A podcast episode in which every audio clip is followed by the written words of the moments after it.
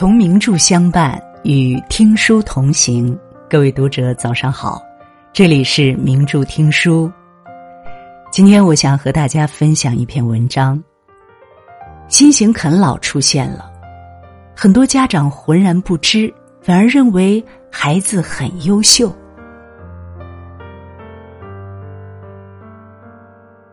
我们总说，哪有什么岁月静好？不过是有人替你负重前行。对子女来说，父母就是那个一直默默替我们负重前行的人。但父母在一天天变老，也会有力不从心的那一天。身为子女，我们更需要的是自己学会飞翔，而不是仰仗父母的翅膀。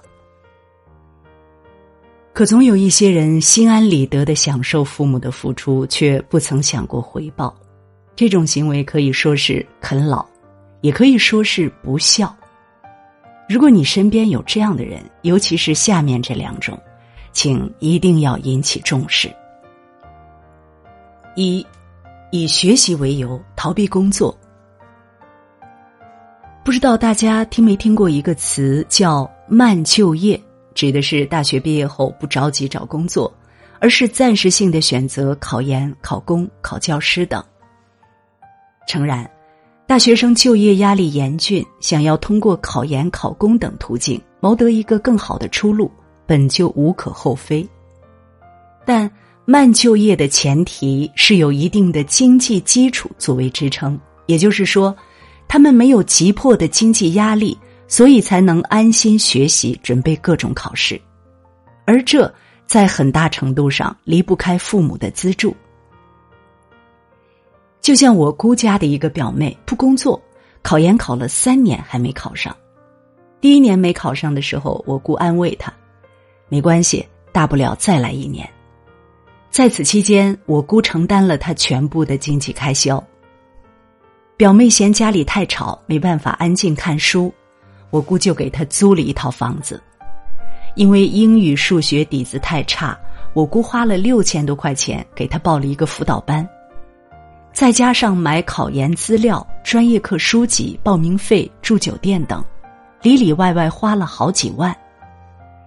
可第二年还是没考上，连国家线都没过。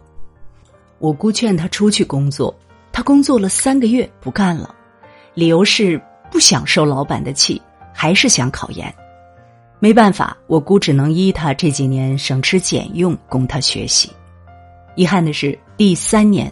表妹还是没考上，我们都劝她别考了，赶紧找工作吧。但表妹就是不愿意踏入社会开始工作。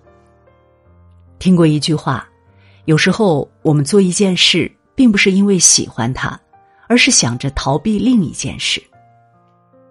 以我表妹为例，她是真心想要考研吗？并不一定，不然她也不会在紧张的备考期间打游戏、看电影、刷抖音。考研更多的是他逃避找工作的一个借口罢了。身为成年人，每个人都有权决定自己的生活。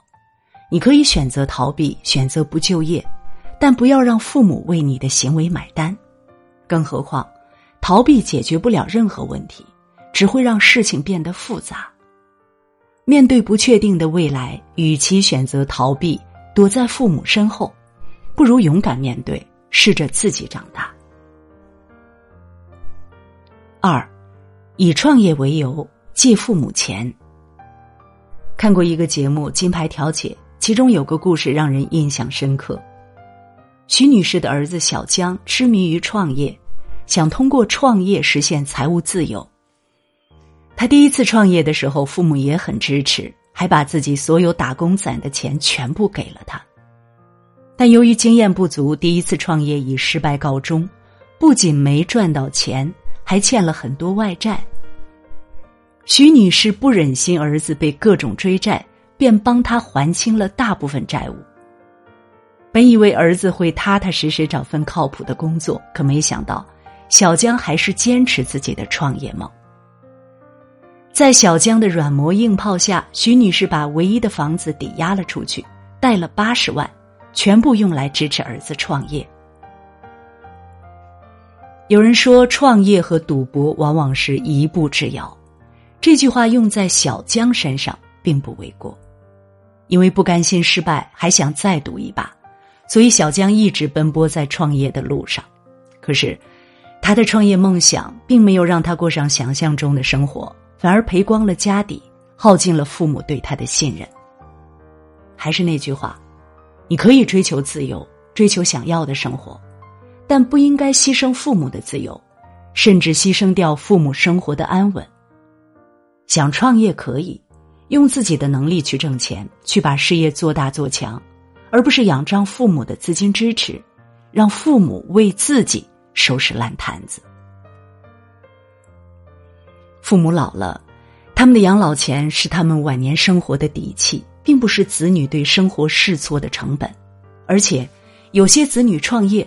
嘴上说是向父母借钱，实际上就是向父母要钱。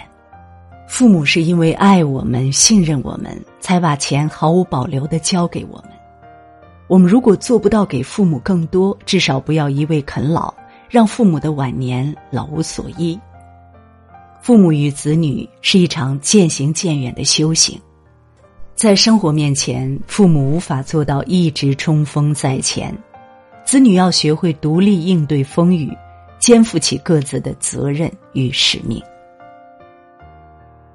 有人把上述两类人归结为新型啃老，概括来说就是以体面的由头或学习或创业行啃老之实。面对这样的要求，父母大多无法拒绝，还有可能觉得子女有想法，追求上进，于是。用尽全力托举着他们去追求梦想，去过他们想要的人生。可还是想说，子女可以永远是父母家里的孩子，但不能在社会上做永远的孩子。父母终究会退出子女的世界，余下的路还是得靠自己独自走完。父母能呵护一时，永远不可能呵护一世。为了子女更长远的未来，父母可以牢记这三点：一有分寸。作家周国平曾说：“分寸感是成熟的爱的标志。”他懂得尊重人与人之间必要的距离，这个距离意味着对于对方作为独立人格的尊重。父母需要明确自己的边界意识，有些事可以管，钱也可以支持。但不能超过一定的界限，超过一定的界限后，不管发生任何事儿，不再出手帮忙。二，有原则。父母应该给子女的是无条件但有原则的爱，而不是无原则又有条件的爱。对于不努力、不上进的子女，给再多的钱都是无济于事。这样的子女，不管你付出多少，他们也不会懂得感恩，还不如趁早为自己留条后路。父母不是提款机，可以允许暂时啃老，但长期啃老是万万行不通的。三，有底线。当父母把全部存款用来支持子女时，有没有想过生病住院了怎么办？晚年生活如何保障？虽然父母爱子女超过爱自己的生命，但还是希望父母能多留一分爱自己。爱是有底线的，并不是一味的娇惯与纵容。父母多爱自己一点，把自己照顾好，也才能让子女没有后顾之忧，可以安心做自己想做的事。收藏过一段话：父母的世界很小，只装满了我们；我们的世界很大。常忽略他们，他们经常忘了我们已经长大，就像我们经常忘了他们已经渐渐白发。爱子女是父母的天性，而爱父母是一种人性。父母养我们长大，我们陪父母变老，善待父母的晚年，也是在善待未来的自己。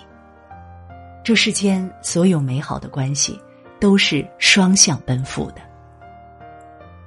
父母与孩子之间的爱也应该是双向流动的。文末点亮再看，不要让父母满满的爱落空，不要让父母的晚年无所依靠。啃老可以是暂时的无奈，但不该是长久之计。能让我们长久应对生活的，只能是我们自己。共勉。如果你喜欢今天的文章，别忘了在文末点一个再看，也欢迎您留言并转发。名著听书的朋友们，明天同一时间我们不见不散。